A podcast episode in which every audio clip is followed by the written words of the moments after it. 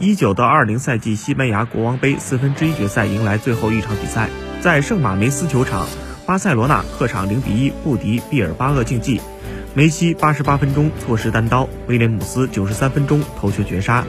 此役是梅西第七十五次出战国王杯，追平萨米蒂尔保持的巴萨历史纪录。苏亚雷斯、登贝莱和内托因伤休战。本场比赛的第九十三分钟。毕尔巴鄂竞技队的伊拜戈麦斯右路传中，威廉姆斯前点头球后蹭破门，毕巴上演绝杀。值得一提的是，这也是本赛季巴萨两次遭到毕尔巴鄂竞技的绝杀。上一次是在2019年8月，本赛季西甲首轮，当时下半场替补出场不到一分钟的阿杜里斯倒挂金钩破门上演绝杀，巴萨最终0比1不敌毕。